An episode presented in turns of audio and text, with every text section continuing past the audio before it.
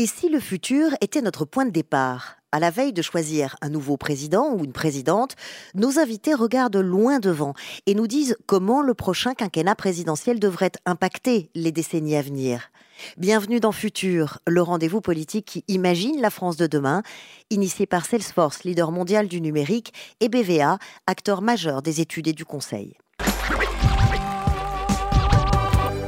Bonjour Axel Lemaire, je m'appelle Calista, j'ai 19 ans je suis en deuxième année d'école de commerce et je m'apprête à voter pour la première fois.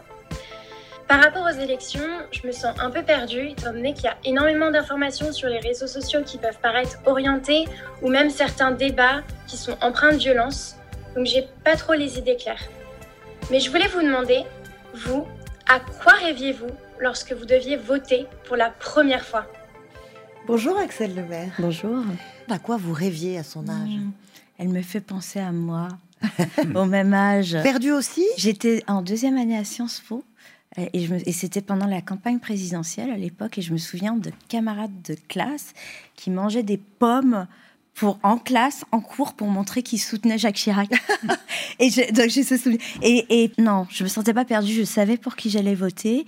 Euh, en revanche, euh, c'était assez vertigineux parce que quand on a cet âge-là, tout est à construire. Mais il y a beaucoup de mystères. Hein. Et donc, on a tendance, je crois, à faire des choix politiques qui pourront orienter notre avenir. Euh, mais sans bien, sans, que ça soit très tangible en fait.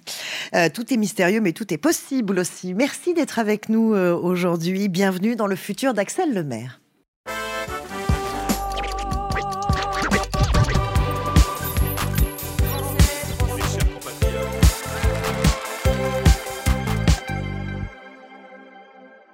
Marier l'expérience et la vision à la veille d'une élection présidentielle, n'est-ce pas ce que nous attendons tous Les grandes idées plutôt que les petites phrases, le temps long plutôt que la polémique.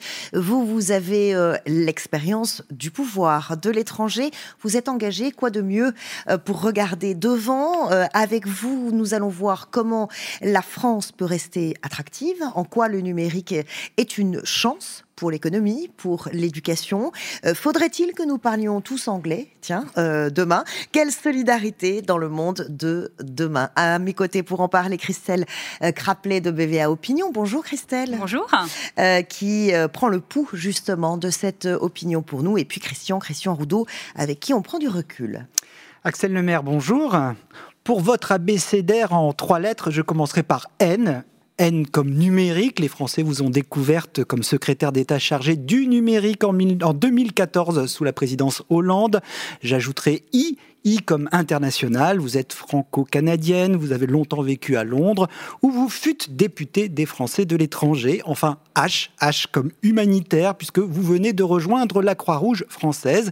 Innovation, ouverture, solidarité, ceci caractérise-t-il la campagne actuelle sur le débat présidentiel? Ah, Je croyais que vous alliez dire ceci me caractérise-t-il? Et en tout, ça, c'était oui, oui c'est complètement ça. Euh, en tout cas, c'est ce que euh, j'espère. mais la campagne La campagne, non, pas complètement. Le fait, je m'y retrouve pas tellement dans cette campagne. Euh, effectivement, je je, la, trouve assez violente, caricaturale, euh, euh, et je trouve qu'elle pose pas assez les débats de fond. Euh, et, et qu'on sombre dans une forme d'électoralisme euh, pensant que c'est ce qui va attirer les voix. Et je pense que c'est tout le contraire en réalité, euh, que les Français qui vont voter ou ne pas voter d'ailleurs, sont intelligents, éduqués politiquement au niveau d'attente élevé, et qu'en fait, ça serait aux responsables politiques d'être à la hauteur de ces attentes. Quelle France espérer et construire justement dès aujourd'hui Première partie de ce programme, c'est hashtag Mon pays, c'est parti.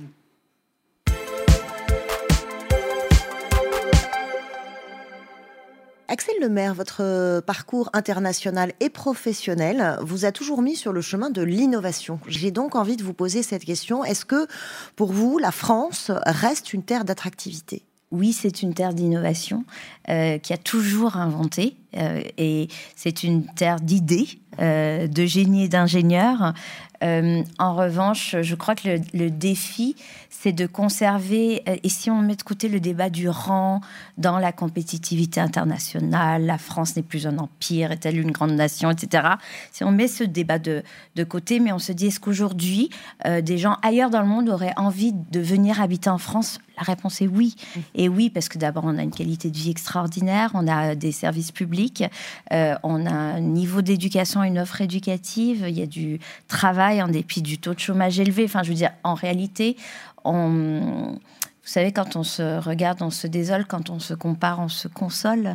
Et en fait, je trouve qu'on est dans, à un moment, il faut préserver ces acquis-là, parce et notamment les acquis sociaux, parce que, parce que souvent ailleurs, euh, on ne retrouve pas la même, euh, la même qualité. Ça, c'est ce qu'on, c'est nos acquis qu'il faut préserver. Mm. Mais si on veut embrasser, vous parliez des défis de demain, euh, que, dont les politiques n'ont pas n'ont pas l'air, en tout cas dans cette campagne, euh, de, porter suffisamment, hein, euh, euh, selon vous. Si on veut embrasser ces grands défis, que manque-t-il à la France? Alors, pardon de répondre par, des, par le passé, mais en fait, pour être audacieux, il faut savoir d'où on vient. Euh, et il faut connaître son histoire et sa différence. Et je trouve que l'innovation pour innover, ça ne sert à rien. Mhm. et que parfois, on a un discours un peu gratuit et, un peu solutionniste par rapport à la construction de l'avenir et à ce qui, à ce qu'on voudrait que la France soit. En réalité, si on s'appuyait sur nos acquis, encore une fois, nos acquis, ce sont d'abord et avant tout les gens euh, qui composent ce pays. Ce sont ces territoires, ce sont ces paysages, c'est cette capacité d'innover. Eh alors, euh, alors oui, on peut faire des miracles. Après, ça, ça veut aussi dire de garder l'esprit d'ouverture et d'innovation. Et quand je dis esprit d'ouverture, c'est se donner les moyens d'être attractif et de, pouvoir attirer. Des Français euh, ouverts ça, vous parliez justement des gens qui composent ce pays. Alors, on présente souvent les Français comme un peuple de râleurs, jamais contents, difficiles à satisfaire. C'est vrai que nous, dans nos enquêtes, parfois, les résultats sont un peu décourageants. Hein. Ils sont souvent très pessimistes, beaucoup plus que dans certains pays. Vous, justement, qui avez vécu euh, à l'étranger, est-ce que de là-bas, on perçoit les Français comme ce peuple ingouvernable? Et quelles seraient un peu vos suggestions pour qu'on fasse avancer le pays dans un climat peut-être plus apaisé, plus optimiste? Oui, alors il y a la perception euh, qu'il reflète d'une certaine réalité, puis il y a d'autres réalités, je pense. C'est vrai, les Français ont la réputation d'être à l'heure, notamment les touristes. Euh, on peut aussi considérer qu'ils sont exigeants et ils sont exigeants au plan matériel, mais je, trouve qu'ils sont aussi exigeants au plan intellectuel et éthique. Moi, c'est ce que j'aime beaucoup euh, de la France, c'est cette exigence. On n'accepte pas tout, en fait. Et donc, euh, quelque part, on veut pouvoir aussi décider donner son avis. Donc, ça, c'est plutôt bon signe, je trouve. Euh, qu'est-ce qu'il faudrait faire pour améliorer? Eh Bien, c'est que cette exigence et ce côté un peu râleur se transforment en décision-action, c'est-à-dire qu'il y ait des espaces de dialogue pour que euh, les Français soient entendus et qu'ils puissent intervenir dans les co-décisions y compris euh, dans la vie politique, mais dans la vie associative, c'est beaucoup, beaucoup le, le, cas. Moi, je le constate à la, Croix-Rouge, je trouve ça incroyable, parce que c'est une organisation qui réunit plus de 80 000 personnes. Et euh, à un moment de leur vie, un bénévole peut devenir salarié, un aidant peut devenir bénévole, toute cette communauté vit ensemble et décide ensemble. C'est-à-dire qu'il y a des instances de gouvernance très démocratiques avec des élus qui représentent les personnes impliquées dans l'association. Et donc ce modèle de gouvernance euh, associative, je trouve qu'aujourd'hui, on peut le transposer à d'autres sphères, y compris à la sphère euh, politique. Donc en fait, d'avoir une exigence et de râler en soi, euh, je trouve que ça, c'est pas... assez. Il faut être respectueux et sympa. Mais sinon, en revanche, le problème, c'est qu'on n'a pas l'espace pour transformer ça en proposition constructive alors, avant de rejoindre la Croix-Rouge, vous avez eu une vie de, ministre et, quand vous étiez au gouvernement, euh, vous avez quand même senti tout le poids de la haute administration. Et quand on est ministre, il n'est pas toujours facile de faire bouger les choses face à des hauts fonctionnaires quasi euh, inamovibles. Euh, quid d'un spoil system à l'américaine Quand un nouveau pouvoir s'installe, l'administration change aussi? Est-ce que ceci pourrait être une idée, comme parmi d'autres, pour faire avancer les choses plus facilement? Alors, déjà là aussi, je crois qu'il ne faut pas avoir une euh, vision trop euh, caricaturée. Euh, moi, ce que j'ai découvert lorsque je suis arrivée à Bercy, qui est le ministère de l'économie et de l'industrie, c'est la qualité de ces agents publics, des hauts fonctionnaires, mais de tous les agents en réalité, y compris les contractuels. C'est-à-dire que ce sont des gens qui sont vraiment dédiés à l'intérêt général. Et donc, une fois qu'on a compris ça et qu'on voit comment ça se traduit dans le quotidien, ils travaillent énormément ils sont moins payés que dans le privé. Ça, c'est la réalité. On se dit, oui, relativisons la question de leur euh, surpuissance. Ensuite, vous avez raison, euh, les responsables politiques passent, les hauts fonctionnaires restent. En plus, ils viennent tous souvent du même sérail, ils se connaissent, du même peuvent se faire la courte échelle, s'aider professionnellement, et parfois on peut avoir l'impression que c'est un frein, que c'est un frein à l'action, à l'innovation, hmm. au changement, c'est-à-dire à aller au-delà des conservatismes et de leur à l'audace, à l'audace. Et, oui, je l'ai, je l'ai euh, expérimenté. Donc oui, je suis favorable au spoil system, euh, mais plus pour des raisons démocratiques, euh, parce que je trouve que quand des dirigeants arrivent au pouvoir, sont issus des urnes, c'est le reflet de la volonté du peuple, eh bien à ce moment-là, ils doivent être en capacité de nommer les personnes qui vont mettre en œuvre euh, le programme politique euh, sur la base duquel ils ont été élus. Donc c'est ça l'enjeu en réalité, et je trouve que aux États-Unis, au Royaume-Uni, pour une certaine partie au Canada, le modèle de spoil system là-bas est intéressant, on devrait s'en inspirer. Les États-Unis, vous venez d'en parler, Axel Lemaire, certains personnages publics peuvent être des sources d'inspiration, avoir une influence sur nos, destinées. Euh, vous qui avez étudié le droit international, euh, vous nous avez cité deux influences, euh, l'une française, en l'occurrence Robert Badinter, l'autre américaine, Ruth Bader Ginsburg, décédée en 2020. Cette juge de la Cour suprême des États-Unis a été une icône pour la gauche américaine et même bien au-delà. C'était un petit bout de femme qui aura fait l'histoire aux États-Unis. Ruth Bader Ginsburg était l'une des quatre juges progressistes de la Cour suprême, la plus influente. Nommée par Bill Clinton, brillante juriste première de sa promotion, elle s'est d'abord battue dans un monde d'hommes pour faire carrière. J'avais trois handicaps. J'étais juive, j'étais une femme, et le pire, j'étais mère d'un enfant de 4 ans. En 27 ans de combat à la Cour suprême, elle obtient qu'une académie militaire recrute enfin des femmes. Elle est à l'origine d'une loi pour l'égalité des salaires en entreprise. Elle devient une icône, des mugs, des t-shirts, ses séances de gym sont cultes. C'est la reine RBG. Mais de revoir ces images, moi je trouve justement ce petit bout de femme qui est d'une force et d'une puissance. Elle peut tout soulever, pas que des haltères. Euh, au moment de son décès, celui qui était son entraîneur, je crois que c'était un ancien Marines euh, américain, pour lui rendre hommage, est venu à côté de sa tombe et a fait des pompes. et, c'est ça aussi RBG, c'est euh, le hashtag Notorious RBG sur les campus américains qui soulève l'enthousiasme des jeunes entre 15 et 25 ans, alors que c'était une vieille dame. je trouve qu'elle a, elle, elle a eu et elle continue d'avoir une portée totalement universelle par les combats qu'elle a traversés elle-même et par ce qu'elle a fait. Je connais toute sa jurisprudence par cœur, euh, ses, biographies, ses autobiographies. Je ne me lasse pas euh, de découvrir cette femme votre spécialité, votre expertise, euh, Axel Lemaire, c'est le numérique. Mhm. On vous doit notamment, euh, entre autres, la loi pour une république numérique, c'était en, 2016, qui est une rampe de lancement très importante hein, pour euh, toutes les, les, start-up en plein boom à, à l'époque. Christelle, cette Start-up Nation eh bien, on a voulu savoir ce qu'en pensaient les Français. Est-ce que depuis cinq ans, ils ont l'impression que cet esprit Startup Nation s'est développé?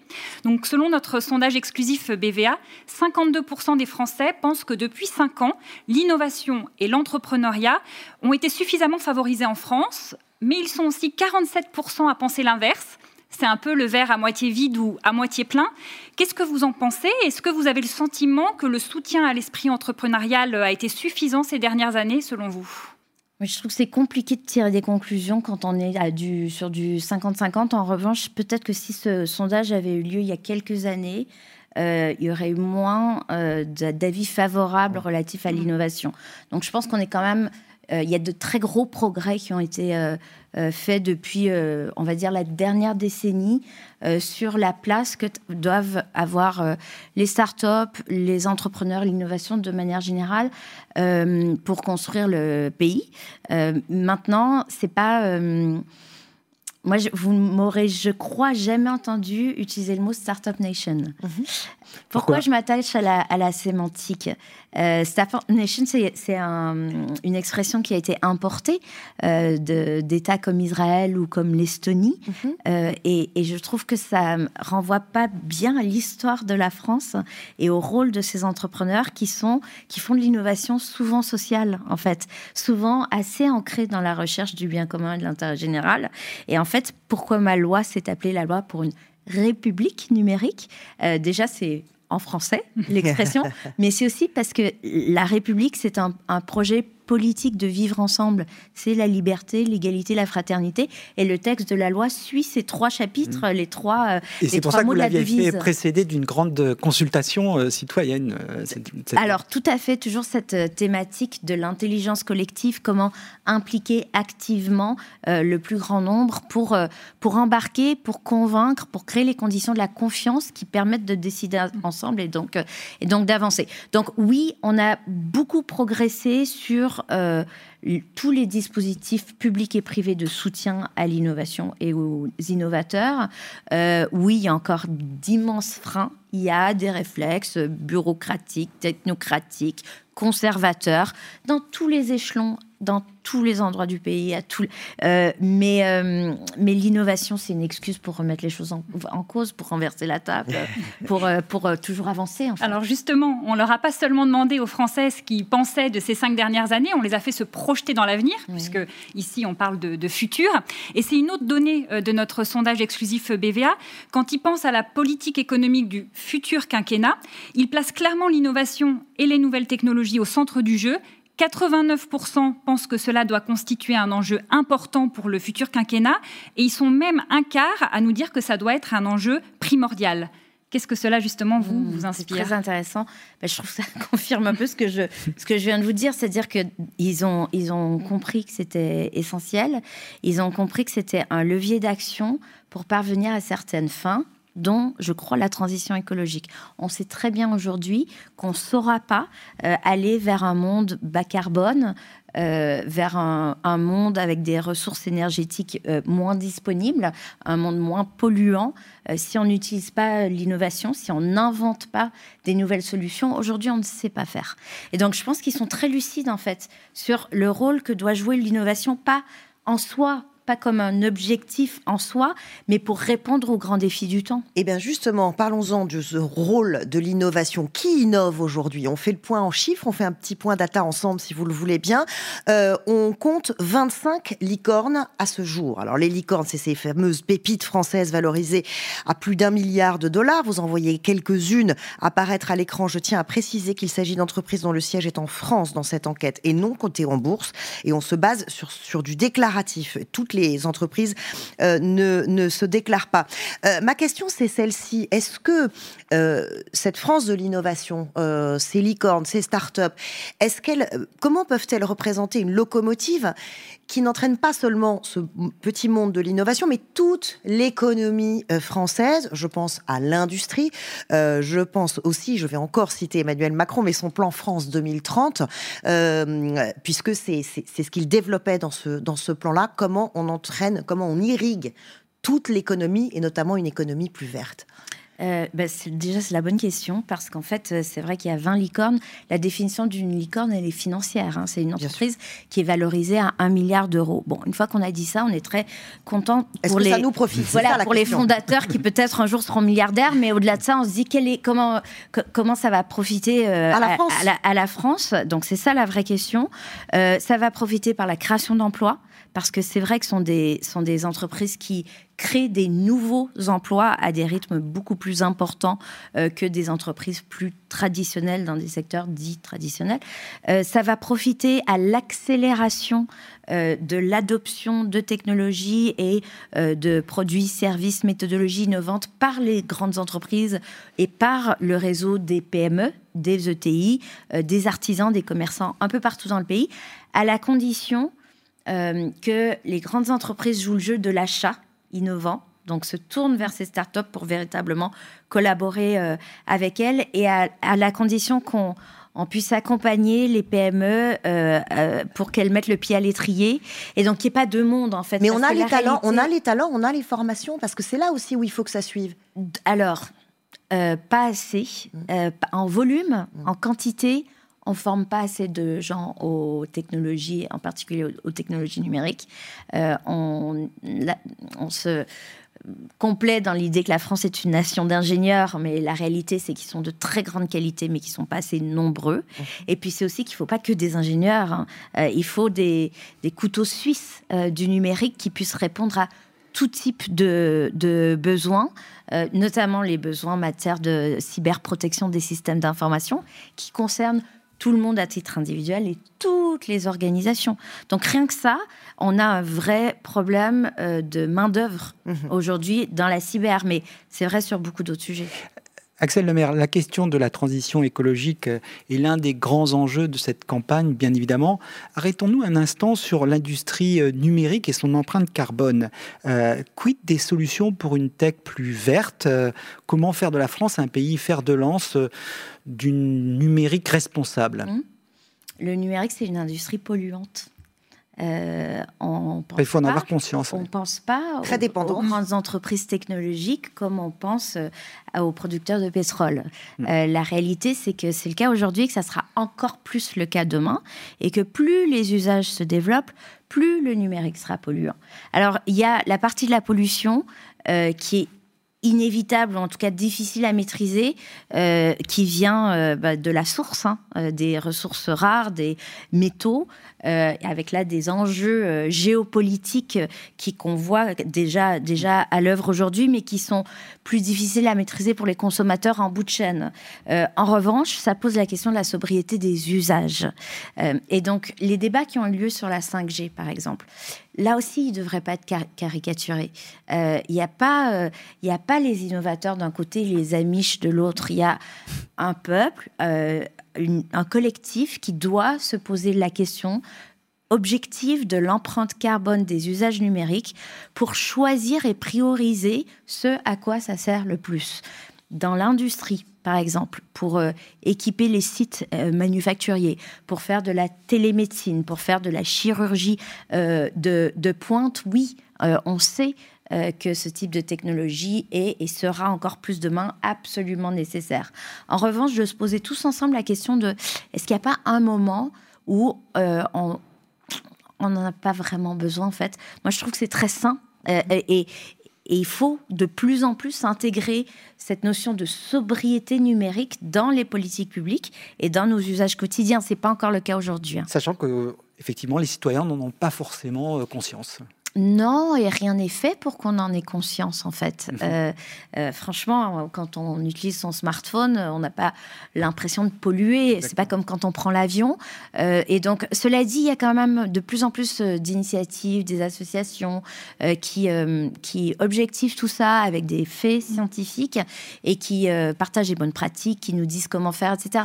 Après, je pense que tout le monde doit s'en saisir, y compris le tissu économique, en fait, y compris les grandes entreprises et les premiers responsables.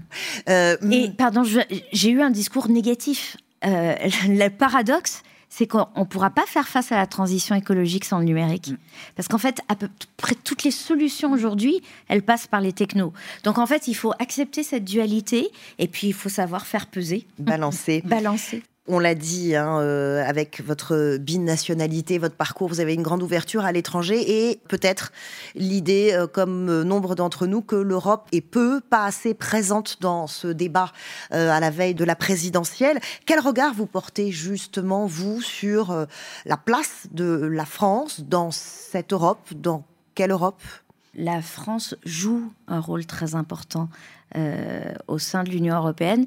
Et c'est vrai qu'il a fallu que j'exerce des responsabilités politiques pour m'en rendre compte lorsqu'on prend une position à Bruxelles, qu'on défend devant nos collègues de l'Union européenne, ça compte. Et si on trouve des alliés et qu'on trouve des coalitions, on peut parvenir à des compromis qui font avancer massivement les choses. Je donne un exemple concret, le principe de neutralité du net, euh, qui fait qu'on ne peut pas discriminer l'accès au contenu d'Internet en fonction euh, de, l'émetteur, du type d'opérateur, mhm. par exemple. C'est un principe qui a été très, très, très remis en cause par Donald Trump lorsqu'il est arrivé à la Maison-Blanche. L'Europe, ensemble, a décidé de l'inscrire dans son corpus législatif au niveau européen. Aujourd'hui, on ne revient pas dessus. C'est une protection pour les Européens. Euh, et, ça, c'est une puissance incroyable. Donc, on, et souvent, on n'investit pas cette puissance. On ne se donne pas les moyens d'être puissant à Bruxelles. Pourquoi? Parce qu'on sombre dans ces débats, en plus totalement irréalistes, sur euh, le rôle, la place de la Commission européenne dans nos vies, etc. Euh, en réalité, à chaque fois que la France a réussi à se faire entendre à Bruxelles, ça, ça lui a bénéficié directement et ça a bénéficié à ses voisins en Europe. Alors ça pose justement la question un peu du rapport qu'entretiennent les Français avec euh, l'Union européenne. Alors c'est vrai que nous, dans nos enquêtes, aussi bien quantitatives que qualitatives, on voit que les Français ont un rapport extrêmement complexe, ambigu à l'Union européenne, qu'ils qualifient souvent un peu de lointaine, voire euh, d'ennuyeuse. On avait posé en mai 2019 une question euh, juste avant les élections européennes et on avait finalement que 53% des Français qui se disaient attachés à l'Union européenne. C'était moins que ce qu'on avait pu observer euh, par, par le passé. Et puis on avait une autre enquête aussi l'année dernière qui montrait ce rapport un peu ambigu. On avait autant de personnes qui disaient qu'ils avaient une bonne opinion que de personnes qui disaient qu'ils avaient une mauvaise opinion. En même temps, ils nous disaient quand même c'est finalement pas si mal que la France appartienne à l'Union européenne. Comment on fait un peu pour surmonter ce paradoxe? Comment on fait finalement pour réconcilier les Français avec l'Union européenne? Au moment des débuts euh, de frémissement politique autour du Brexit, non seulement j'habitais en Angleterre, mais je travaillais à la Chambre des communes. Euh, et euh, là aussi, j'avais l'impression que les questions étaient mal posées, c'est-à-dire que euh, les députés britanniques qui euh, étaient en faveur du Brexit, c'était pour les mauvaises raisons. Ils connaissaient très mal l'Europe, ils connaissaient très mal les avantages, par exemple, en termes de protection des droits sociaux, de protection de l'environnement. Ils étaient très influencés par des lobbies en l'ignorant eux-mêmes, ce qui est assez grave pour des... Et donc, et c'est un peu pareil en France. Et donc, euh, oui, vous avez raison, le, le rapport à l'Europe est très ambigu, très ambivalent. Plus le temps passe, plus on s'éloigne du socle pacifiste sur lequel euh, l'Union européenne a été euh, construite. Et puis, pour plus on est connecté, plus on se sent éloigné des, des institutions de, Bruxelles, ce qui là aussi est un, paradoxe. Et je pense qu'au fond, ce qui est mis en cause, c'est le socle démocratique euh, de ces institutions. C'est-à-dire que euh, les Français ont le sentiment, pour partie euh, à juste titre, qu'ils ne sont pas assez entendus et qu'il y a une machine administrative qui tourne toute seule. Mmh. et, c'est, et donc, il faudrait renforcer ce socle démocratique européen. Mais, mais ça aussi, je pressens peut-être à tort que euh, c'est ce qui est critiqué au fond. Ce qui est critiqué au fond, c'est pas le projet européen, c'est pas euh, la paix et la stabilité et la mm. prospérité que nous apporte l'Europe, c'est son fonctionnement. Oui, ça d'ailleurs, ça reste un, pardon, ça reste un point effectivement qui met beaucoup en avant euh, les Français, le projet de la paix. Mais c'est vrai que derrière, il y a quand même pas mal de critiques qui peuvent être formulées, et notamment celui-ci, une forme de distance des institutions. Et on notera quand même que actuellement, il y a plus de grands pays, de grands candidats qui demandent une sortie euh, de l'euro ou une sortie de, ou un Frexit hein, quelque part. Je sais pas, les choses ont un peu évolué par rapport à, l'élection de 2017. La, France préside actuellement euh, l'Union européenne avec des dossiers très très importants sur la table le salaire minimum, la régulation des géants du numérique, la taxe carbone aux frontières européennes, la question de la souveraineté industrielle de l'Europe. Lequel de ces chantiers, allez, je vous demande de vous mouiller un petit peu, vous paraît, vous allez me dire tous, mais le si vous devez choisir un, le plus important? Tout est lié, mais euh, pourquoi la transition écologique, j'aime pas le mot transition, pourquoi l'impératif écologique est sans doute la priorité, c'est parce que euh, de notre capacité à y répondre dépend le modèle social de redistribution, de solidarité euh, qu'on aura, dépend euh, notre capacité de répondre à des grandes crises, y compris migratoires, notre capacité de, résilience en tant que pays, en tant que société. Et, et en fait, heureusement qu'il y a une prise de conscience forte désormais dans la population. Euh, le problème, c'est qu'il n'y a pas encore euh, cette euh, intégration systématique dans les politiques publiques et dans les programmes des candidats. Et en fait, en réalité, pourquoi je pense que c'est la priorité ultime, on va dire, c'est parce que bah, de cette réponse découlent les réponses à tous les autres sujets. Ils sont tous importants. Tous nos choix tous nos choix, ils sont tous importants, mais s'il fallait hiérarchiser, pour moi, ça serait le plus important. Quel avenir pour les jeunes euh, de demain avec quelle éducation, quel travail C'est hashtag mon avenir. Bonjour Axel Lemaire, je suis Virginie Priva-Bréauté, maître de conférence en didactique de l'anglais à l'Université de Lorraine. L'une de mes missions principales, c'est de former les futurs enseignants aux nouveaux dispositifs d'apprentissage, dont la réalité virtuelle. Et euh, le problème, c'est qu'il y a beaucoup de freins à l'introduction de ces casques de réalité virtuelle des obstacles d'ordre technologique, logistique, sanitaire et plein d'autres. Donc, est-il possible de euh, lever ces obstacles et euh, est-il envisageable de former les futurs enseignants à ces nouveaux outils? Oui. Euh, à la Croix-Rouge, dans les établissements qui accueillent des personnes âgées, euh, on a des expérimentations avec des casques de réalité virtuelle. Et les directeurs d'établissement me disaient qu'au départ, ils y croyaient pas tellement. Et en fait, quand ils voient à quel point ça suscite l'enthousiasme chez leurs résidents, ils en redemandent. Et en fait, les obstacles euh, dont il était question, ils sont, ils sont là, mais ils sont pas du tout insurmontables. Euh, le, coût du matériel a plutôt tendance à décroître. Euh, il faut bien sûr accompagner les enseignants parce que souvent, ils ont, s'ils ont des résistances, c'est parce qu'ils ont peur de mal utiliser l'équipement. les élèves sont ravis. tout est une, là aussi une question de sobriété de dosage, mais je pense que ce sont souvent des, fausses, des fausses raisons, des mauvaises raisons pour lesquelles on n'intègre pas. Euh, vous parlez de, dosage, mais euh, il y a euh, donc la VR. là, on commence à être habitué avec nos enfants, tout ça, mais il y a le métaverse qui, qui lui aussi arrive. Alors là, on passe dans une autre dimension. si on fait de la science-fiction, est-ce que on imagine des étudiants qui ont même plus besoin d'appartenir à une seule école, qui se font un espèce de parcours personnalisé comme ça, à la carte. Où est le prof là-dedans? Quel sera son rôle dans 20 ans, 25 ans? Euh, C'est presque déjà le cas, ce que vous décrivez. C'est-à-dire que si on voulait se produire un parcours d'apprentissage comme celui-là, je pense qu'aujourd'hui, ça serait possible sans le métaverse. Euh, et, le, le, rôle du professeur, il évolue énormément.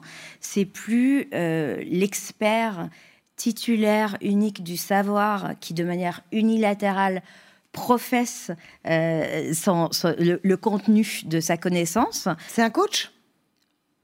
Non, c'est un accompagnement de vie dans la découverte des savoirs. Euh, et en fait, ce qui est assez extraordinaire quand on utilise des technologies numériques pour apprendre, c'est que ça crée une interaction qu'on peut apprendre de pair à pair et qu'on peut apprendre plus à son rythme, euh, qu'on est donc plus conscient de ses limites et que l'enseignant, il a un rôle euh, dans, le, dans la capacité donnée aux élèves à euh, se saisir eux-mêmes des enjeux pour avancer, qui est incroyable. Donc finalement, le rôle, il est presque plus important qu'auparavant. On a du mal à sortir du mythe euh, des hussards de la République. C'était pas un mythe à l'époque, hein, mais euh, de l'enseignant.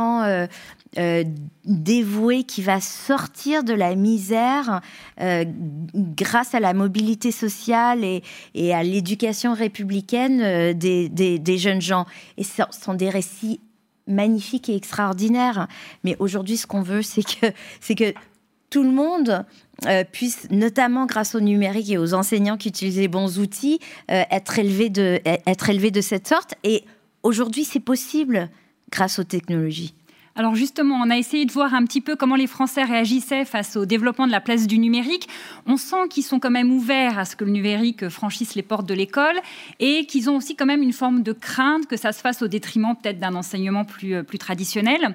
Donc d'après une autre donnée de, de notre sondage exclusif BVA, 65% des Français ne souhaitent pas que l'on développe les cours en autonomie à l'école sans enseignants, mais on a quand même un tiers qui est favorable, notamment parmi les plus jeunes et les catégories aisées.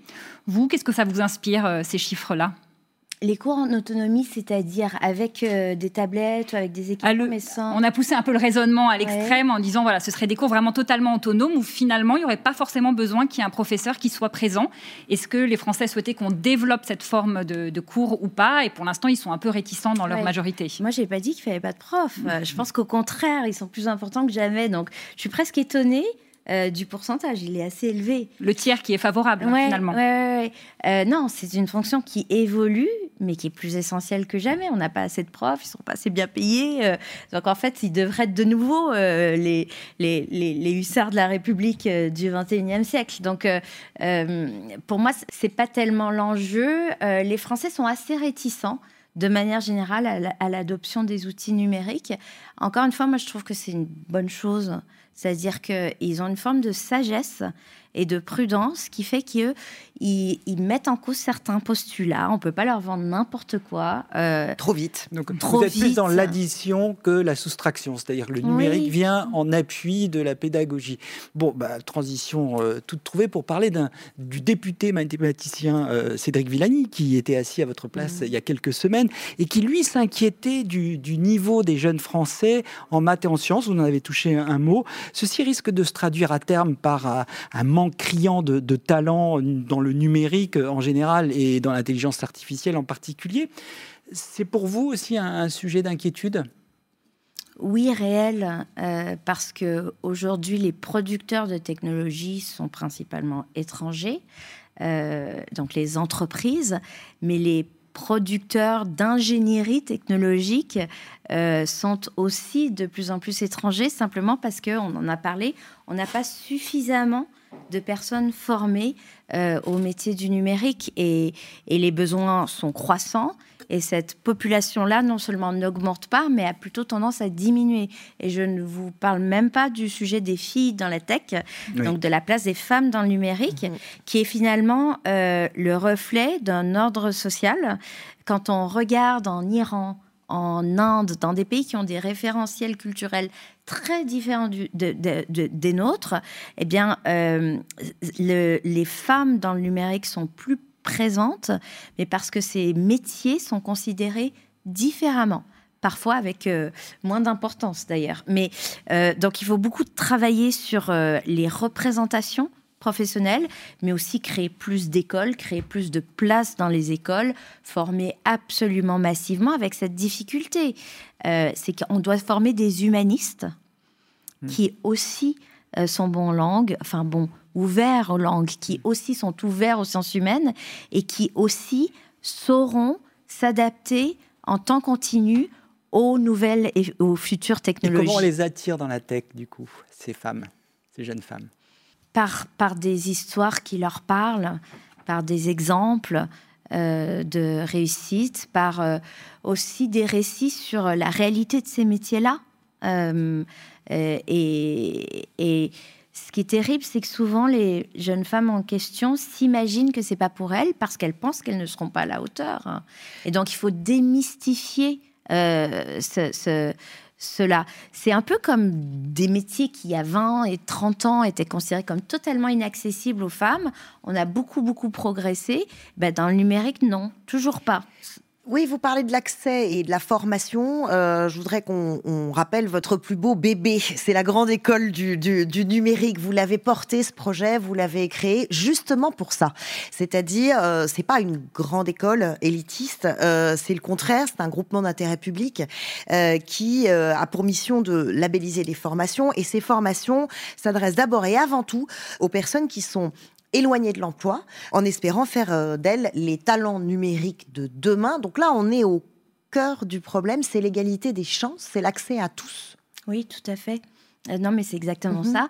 Euh, pour euh, ceux qui n'ont pas de diplôme, qui n'ont pas d'emploi. Et il y a des quotas. Attention, j'utilise le mot interdit. Un gros mot. Il y a des quotas de 30% de femmes dans ces formations. Et en fait, ils sont atteints, ces, ces quotas. Donc, quand on va les chercher et qu'on déconstruit les barrages qui souvent sont psychologiques, pas uniquement, ils sont aussi sociaux et, mais, familiaux et territoriaux, etc. Mais quand on, on les accompagne vers ces formations, ça peut marcher. Et donc, euh, euh, c'est en ce sens que je rejoins complètement Cédric Villani. Ça doit être une priorité absolue. Si on veut préparer notre pays pour demain, mhm. il faut absolument mettre l'accent sur les besoins en formation et en formation continue tout au long de la vie.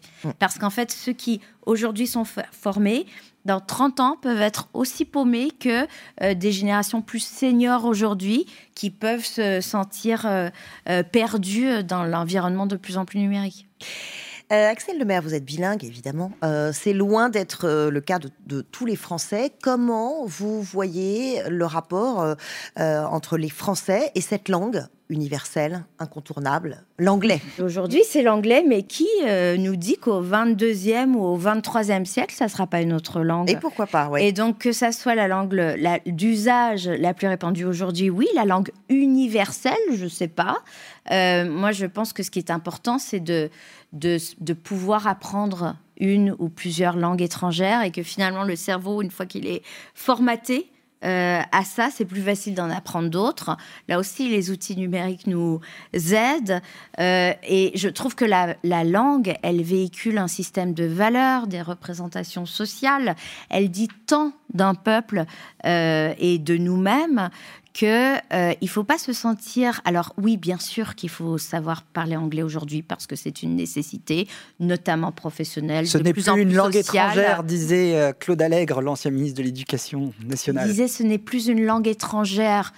Ah bah, si c'est pas notre langue maternelle, c'est une langue étrangère. Enfin, en tout cas, c'est donc si. sous-entendu, on devrait la connaître autant que le, français. Mais bien sûr. je pense que Christelle a des choses à dire. Ça, on leur a justement posé la question aux Français, ces Français qu'on pointe tellement du doigt pour leur niveau médiocre en anglais. Alors, ils semblent un peu conscients quand même de leurs lacunes. En tout cas, ils sont convaincus que pour les générations futures, ça sera vraiment très important euh, de maîtriser l'anglais. Euh, c'est une de nos données de notre sondage exclusif BVA. 92% d'entre eux pensent qu'il est important que tous les élèves maîtrisent l'anglais à l'issue de leur scolarité. Et ils sont même une proportion très importante, 43%, à nous dire que c'est absolument indispensable. Je suppose peut-être que vous partagez ce constat de la nécessité impérieuse aujourd'hui d'acquérir ce bon niveau d'anglais à l'école? Oui, bien sûr. Mais ça m'énerve d'entendre des gens dire Oh, je suis nul en anglais, j'ose pas apprendre, j'ose pas parler. En fait, aller en Angleterre, les gens parlent, mais n'importe comment les autres langues. Et en fait, on s'en fiche. Et pourquoi on s'en fiche? Parce que ce qui importe, c'est le lien social. C'est de se faire comprendre. Et c'est de se faire comprendre. Donc en fait, peut-être qu'il faut sortir un petit peu du dogmatisme et là aussi du mythe euh, de la langue parfaite, euh, ou en tout cas parfaitement apprise et transmise. Euh, la langue, c'est avant tout un véhicule de communication. Il y a le spectre de l'Académie française qui, qui peut-être plane au-dessus des gens et comme ça, on a peur de l'utiliser. Oui, alors là où ils n'ont pas complètement tort, c'est notamment dans le numérique, parce que je suis la première à être un peu énervée de voir les anglicismes trop faciles. Et en fait, euh, euh, souvent, on pourrait très bien utiliser des mots français. Vous voyez, digital. moi, digital, c'est les doigts. Mhm. On ne parle pas de numérique. Euh, et c'est vrai, et, ça, ce sont peut-être mes origines québécoises hein, qui me font réagir comme ça, mais c'est pas parce qu'il faut absolument apprendre l'anglais, que pour autant, il ne faut pas avoir la conscience de l'importance culturelle et sociale de sa propre langue. Pour vous, le français dans le numérique, ce n'est pas un combat perdu d'avance. Euh, est-ce qu'il ne faudrait pas se montrer aussi un petit peu plus créatif euh, lorsqu'on trouve des nouveaux mots? Parce que là, est, euh, il faut trouver des néologismes. Hein. J'en ai trouvé quelques-uns.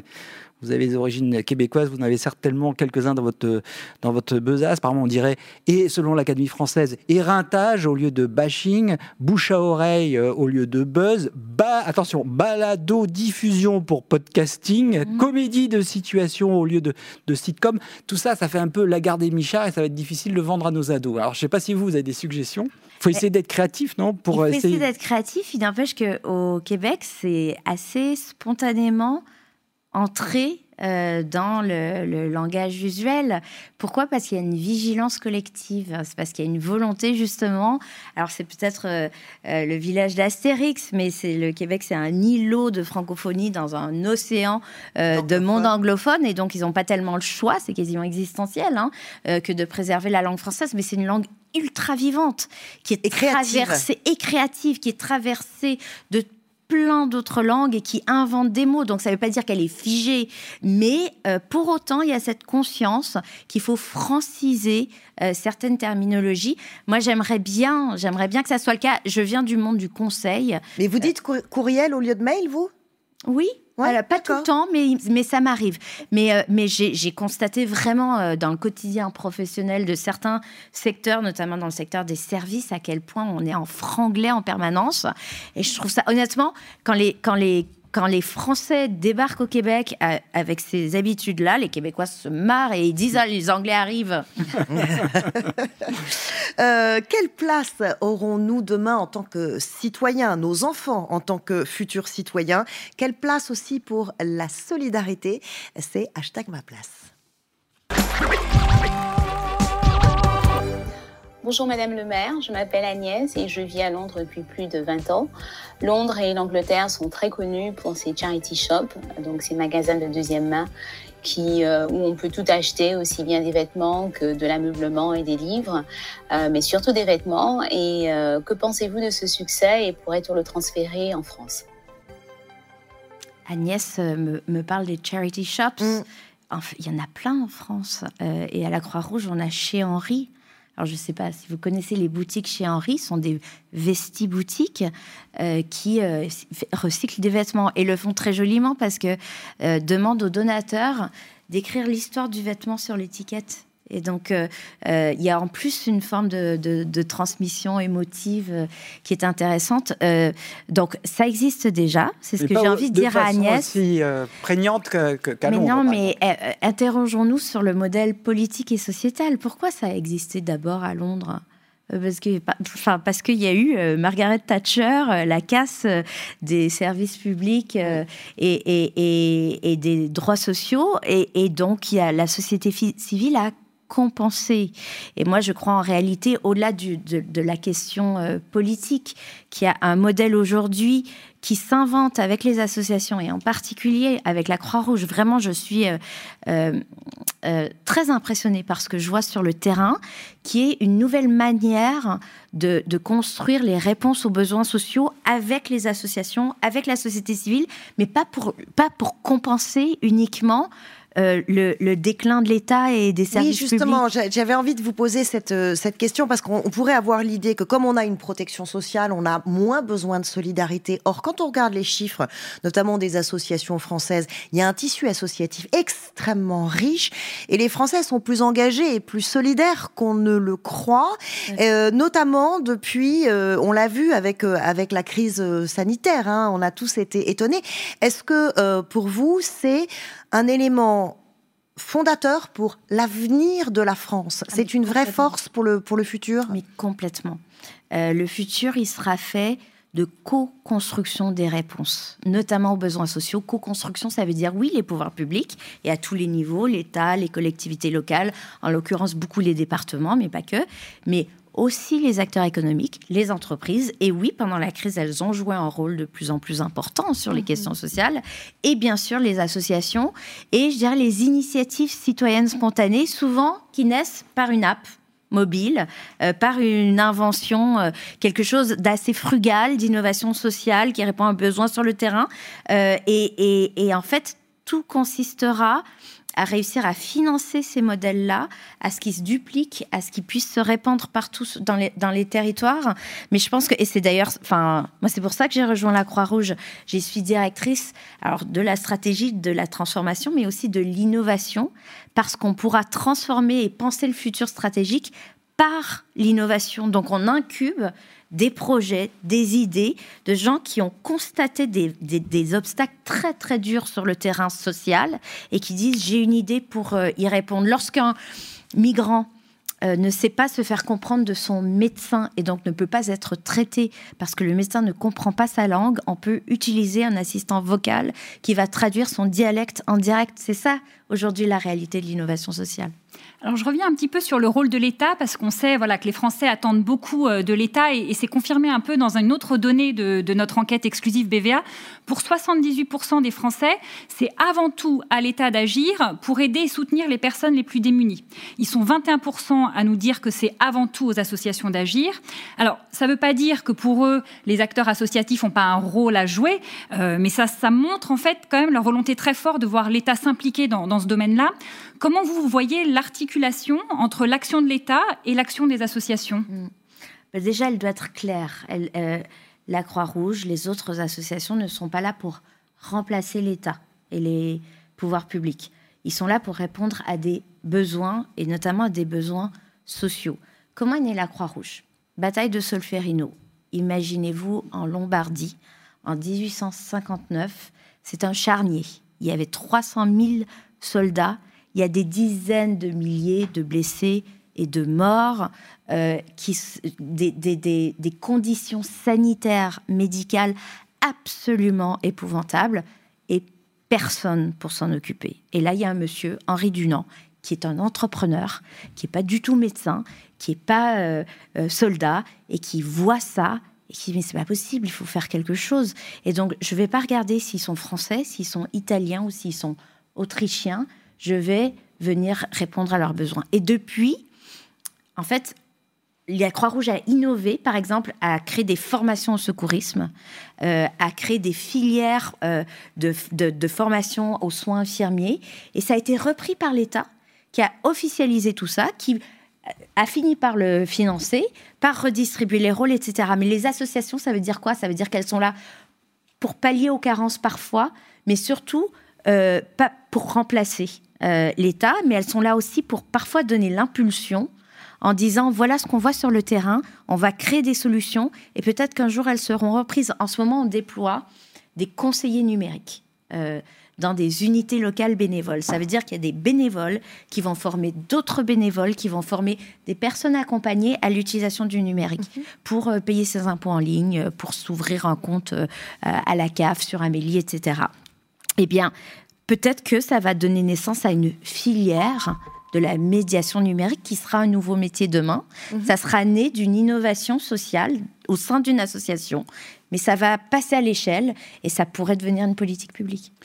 Je voudrais passer à un autre thème, le thème de la sécurité, qui est un peu une figure imposée euh, de toutes les élections présidentielles. Et on voulait aborder ce thème-là avec vous, mais sous l'angle de votre spécialité, hein, le numérique. Comment tirer le meilleur parti euh, des nouvelles technos sans fouler aux pieds nos libertés individuelles? On, va, on, va, vous poser la question. Mais avant, je voudrais partager avec vous cette archive de 1965. La télévision euh, française se demande alors à quoi ressembleront les années 70. Et vous allez le voir, il est déjà question de vidéosurveillance.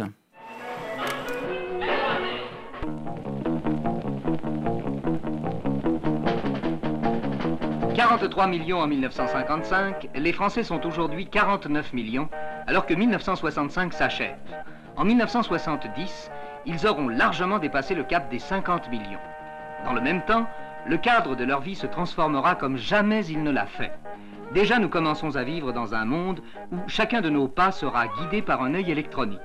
La surveillance des rames de métro par la télévision, inaugurée sur la ligne de Sceaux, va se généraliser dans les années à venir un œil électronique qui va nous regarder. Ça, c'était euh, déjà comment on voyait les choses euh, en 1965. Oui, avec, euh, avec raison. Enfin, c'est précurseur, mais ils avaient bien vu les choses.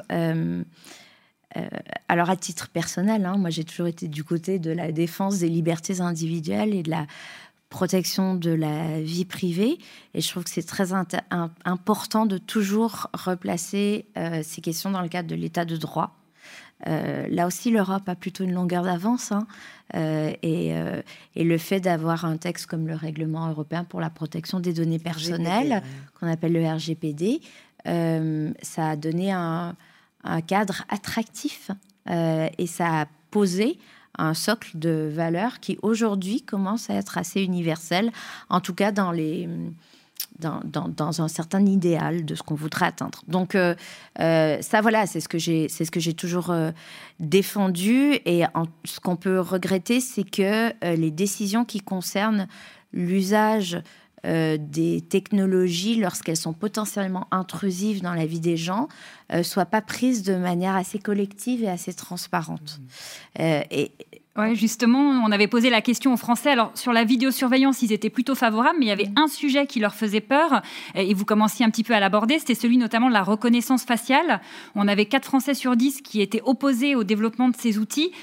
Voilà, qu'est-ce que, qu'est-ce que ça vous inspire et comment justement ça s'intègre dans le débat plus général de comment on assure la sécurité et en même temps comment on préserve les libertés, on évite des dérives à la, à la 1984 d'Orwell? Oui, tout à fait. Pourquoi les gens ont peu peur de la reconnaissance faciale? En fait, en réalité, ils ont peur des usages détournés. Euh, on aime bien euh, que notre smartphone nous reconnaisse, ça va plus vite. En revanche, euh, que ça soit utilisé contre nous dans un procès ou, ou, dans des accusations ou même pour obtenir des services assurantiels ou autres, non, surtout pas. Ça serait horrible, ça serait une dystopie destructrice euh, dont, personne ne veut. Et donc il faut prévenir cela. Et pour prévenir, il faut avoir conscience de, de où pourrait nous mener l'usage des technologies, d'où l'exercice nécessaire de prospective, ce qu'a fait euh, euh, l'INA ou enfin je sais plus quel à, l'époque. En fait, il faut le faire encore aujourd'hui. De fait, moi dans mon nouveau job, j'ai une mission prospective. Lorsqu'on fait de la stratégie, il faut injecter en permanence la perception des futurs possibles. Et donc se poser la question ensemble et pas uniquement la police, et pas uniquement euh, des administrations, de quel usage voulons-nous en faire? Mais vous craignez, Axel Lemaire, vous craignez une dérive un petit peu à la, chinoise euh, qui pourrait se dérouler ici en France Sincèrement, on a quand même des institutions solides, une tradition démocratique assez solide. En quoi la, la reconnaissance faciale pourrait-elle être utilisée euh, contre le citoyen? Ah bah, Tout dépend des choix politiques qui seront faits. Euh, c'est tout cela. Et Ce n'est jamais garanti. Ah, non, non, non. pour autant, là aussi, il y a des usages euh, qui peuvent être euh, des technologies qui peuvent sauver des vies euh, et qui peuvent être très bons. Vous voyez, aujourd'hui, dans les camps de réfugiés, un des principaux besoins immédiats, c'est une connectivité et c'est un, smartphone bah pour joindre ses proches, pour donner des nouvelles, pour se tenir au courant de la situation. Aujourd'hui, le rétablissement des liens familiaux, il se fait à travers les technologies. Donc, on ne peut pas avoir un débat là encore noir ou blanc. Il faut se poser la question du cadre de droit, de là où on veut aller et quelles sont les limites. Et en fait, ces débats, ils n'ont pas lieu. Moi, ce que je regrette, c'est qu'on apprend en tant que citoyen, a posteriori, qu'une technologie est utilisée.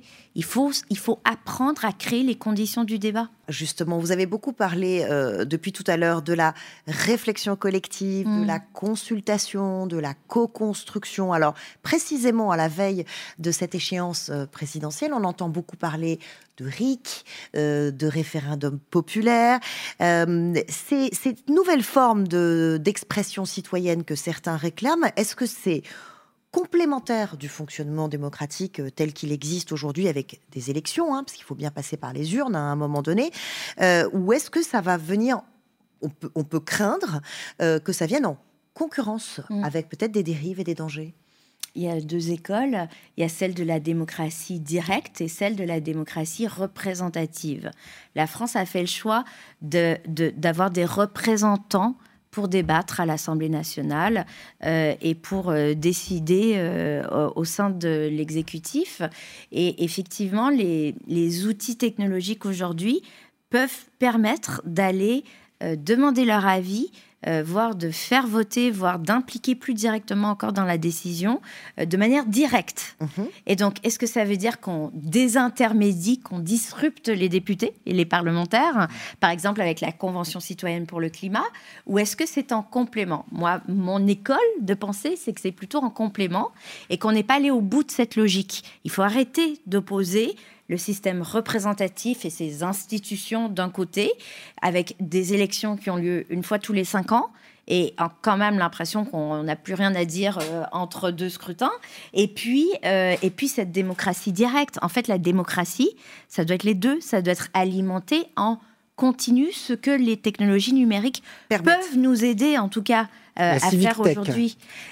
La civic tech, ce sont les technologies au service de la citoyenneté et de la construction euh, du débat démocratique. Et, et moi, je, je pense qu'il faut construire un nouveau régime démocratique hmm. qui permet l'alliage entre ces deux types de démocratie. Alors, en France, on a vraiment commencé à parler de démocratie participative en 2007, hein, notamment à la faveur de la campagne de, Ségolène Royal, vous en souvenez certainement. Euh, trois élections présidentielles plus tard, où en est-on? Comment euh, se porte ce, débat citoyen, notamment et spécifiquement sur les réseaux sociaux Parce qu'on a vraiment l'impression que les réseaux sociaux libèrent jusqu'à présent plus euh, une énergie négative que positive. Et en plus, on peut rajouter par-dessus la crainte des interférences de, l'étranger. Vous, en tant que spécialiste du numérique, comment vous voyez un petit peu une élection présidentielle comme on est en train de, de, la voir, euh, avec euh, bah, tous les dangers, les potentialités aussi qui viennent du, du net? Oui. Euh, alors, plusieurs questions. Les dangers, les risques, on les connaît, ils sont très très réels. Hein.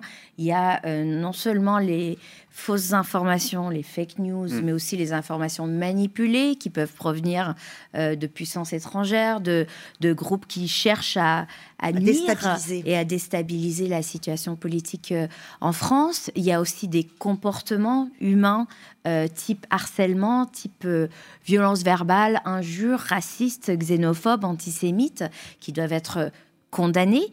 Euh, et puis, euh, il y a aussi ce qu'on aime dans les réseaux sociaux. Enfin, pendant euh, les confinements, les réseaux sociaux ont joué un rôle extraordinaire pour nous faire découvrir des métiers, des professions du quotidien, des gens drôles, des artistes. En fait, la réalité, c'est qu'aujourd'hui, on ne pourrait pas vivre sans cette nouvelle couche informationnelle qui est entrée dans nos vies et qui nous nourrit. Et donc, moi, je trouve qu'on, il faut pas sombrer dans le ah, ces réseaux sociaux. Euh, le problème là aussi, pardon d'en revenir encore une fois à ça, mais c'est que oui, les réseaux sociaux ont tendance à, euh, à, à casser le débat euh, et à hystériser, hein. à hystériser les positions euh, et à faire ressortir, ne, ne serait-ce que par les traitements algorithmiques, hein, les positions euh, les plus polémiques. moi, je trouve qu'il faut arriver à les voir comme des sources d'information et d'expression, voire d'espace de débat démocratique. mais ça suppose de renforcer le rôle des médias les réseaux sociaux ne sont pas des médias. On fait cette confusion dans nos esprits. Nos enfants font les confusions. Eux, ils ont l'information par ces réseaux sociaux. Ils, ne vont plus faire l'effort de... Ces médias n'existent même pas pour eux. Alors euh, oui, vous avez raison. Et donc, euh, pour moi, la question principale à traiter dans le cadre de l'information politique pour l'élection présidentielle, c'est celle en réalité du rôle des médias, qui sont des intermédiaires de le... On a besoin des profs on a besoin des journalistes, on a besoin de traducteurs, de pédagogues, de gens qui vont décrypter ce qui se passe autour de nous pour nous aider à comprendre. Les réseaux sociaux ne font pas ça. Euh, et, donc, je crois que c'est très important d'avoir ces deux catégories euh, en tête. Après, pour revenir à la démocratie participative, euh, ça a été très déceptif Aujourd'hui, c'est parfois perçu comme un gadget et, et, on y recourt pour se faire plaisir. Moi, je pense qu'on est qu'au tout début de l'histoire. Lorsque la loi pour une république numérique a été écrite, elle l'a été grâce à une consultation citoyenne en ligne pendant trois semaines de manière totalement transparente. Les lobbies ont dû publier leur position sur la même plateforme que les citoyens. Résultat, la loi elle a été adoptée à l'unanimité à l'Assemblée nationale et au Sénat ce n'est pas un hasard. Il faut donc expérimenter. Ça peut paraître bizarre, expérimenter démocratiquement? Ben oui, tout n'est pas inscrit dans la Constitution de la Ve République. Il faut avoir des espaces de jeu pour essayer. Ici, à Futur, euh, vous l'avez vu, on a euh, hashtag ma France, hashtag mon avenir, hashtag ma place. Euh, c'est à vous de jouer maintenant, Axel le maire. si je vous dis hashtag ma France rêvée. Hmm.